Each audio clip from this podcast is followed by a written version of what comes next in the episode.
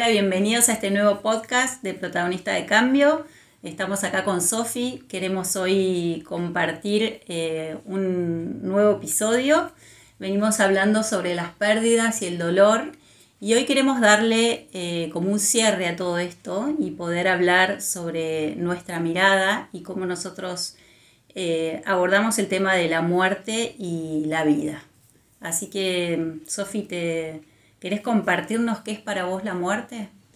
Hola a todos, hola Caro, gracias. Eh, sí, a ver, un poquito estuvimos conversando recién y mm, yo siento que la única certeza que tenemos cuando nacemos es que vamos a morir. Y sin embargo nos desconectamos por completo de esta posibilidad durante esta vida material. Y para mí la muerte es una transformación es un paso. Es, em, es como terminar una etapa para empezar otra. No siento que sea el fin de algo.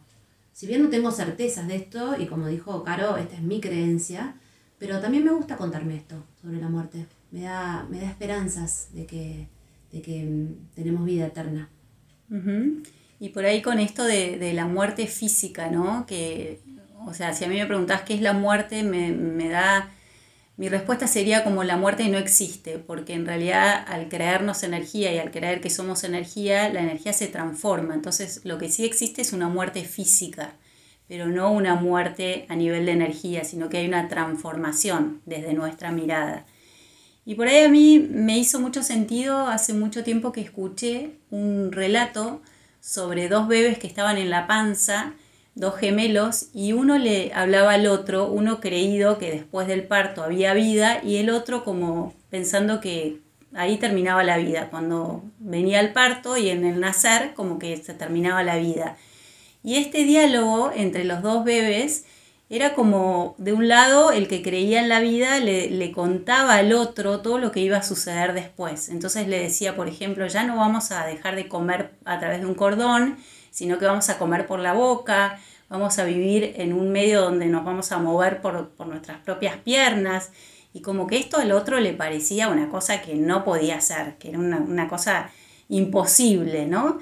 Y a mí esto me abrió los ojos como, como decir, bueno, ¿por qué no pensar en algo que hoy no es eh, entendible por nuestra mente, pero que sí puede haber otra vida después de la muerte, desde otro lugar que nosotros ni siquiera podemos entender con nuestra razón, porque nos escapa a, esta, tenemos esta limitación acá en, este, en esta tierra, pero sí conectarnos con, esta, con esta vida de otra manera, que por ahí no sabemos ni, ni podemos darle ni forma ni nada, pero que sí es, es por lo menos a mí me pasa como que siento esta conexión con, bueno, en mi caso con mi hijo, ¿no? De, esta conexión, que hay algo que me une a él y que hay algo después de la muerte. Y para, mm, y para eso, ¿no? Para poder vivir esta experiencia humana, em, nos regalan un cuerpo, ¿no? Un cuerpo material que nos va a acompañar en toda esta experiencia.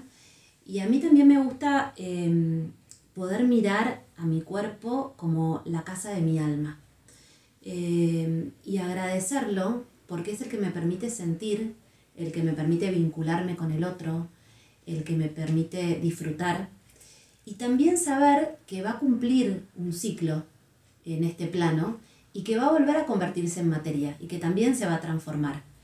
Lo veo como, como un estuche, como un envase, eh, que me gusta mucho poder honrarlo, pero saber que, que mi vida no va a terminar acá, que como soy un ser energía y como dice Caro, estas evidencias, no sé si a ustedes les pasa, cuando perdés un ser querido y de repente tenés la sensación de que su energía está presente. Em, parece medio esotérico, pero quizá a muchos de ustedes les pasó el sentir la presencia de alguien que partió cerquita. A mí me pasó muchas veces em, y eso también me hace creer en que, en que la energía no muere se transforma. Y volviendo un poquito a esto del cuerpo que decía Sofi, es como honrar este, este envase o este cuerpo que nos permite hacer esta experiencia, ¿no?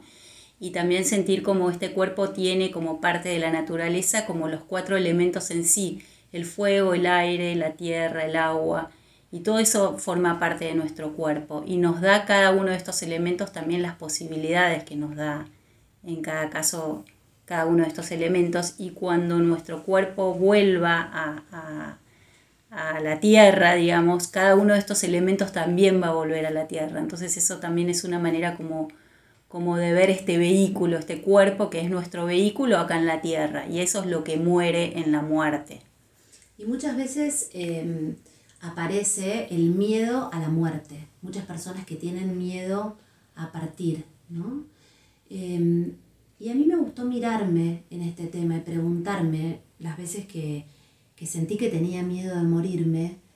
Y lo que me doy cuenta es que en definitiva lo que tengo miedo es de vivir. Em, no sé qué te pasa, Buscaro, con esto.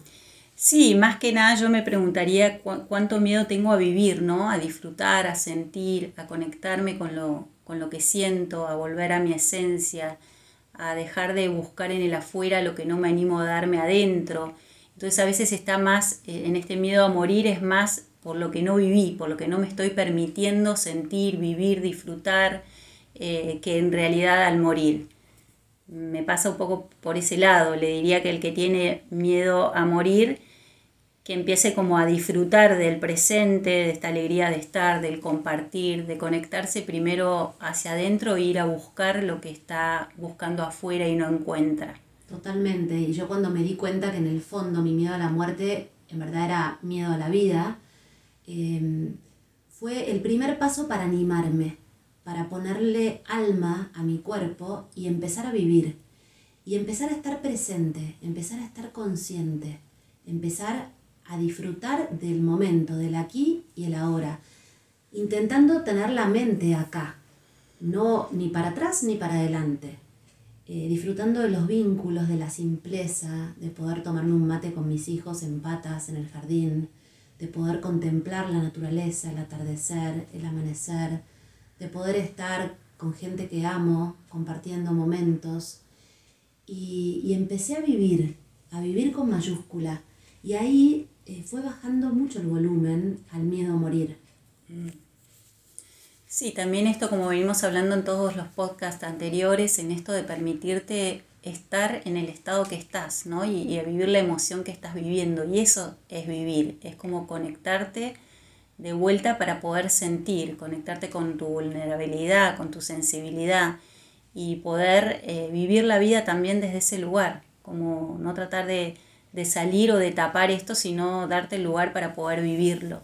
¿no? Y vivir esta simpleza, como contaba Sofi, de tomarte un mate, de poder ver un atardecer, de poder compartir una linda charla con alguien y poder disfrutarlo en el fondo, ¿no? Buscar como lo simple lo, lo bello, por decirlo de alguna manera. Y, también por ahí de, de tomar cada experiencia, tanto sea juzgada por nosotros como, fea o linda, cómo, cómo buscarle también el aprendizaje que hay detrás de eso, cómo animarnos a contarnos una historia distinta tal vez a la que nos estamos contando, si es que sentimos que, no la estamos pasando bien, ¿no? ¿Cómo, ¿Cómo sería contarme otra historia ante este hecho, ante, este, ante esto que se me presenta, poder vivirlo desde un lugar del aprendizaje?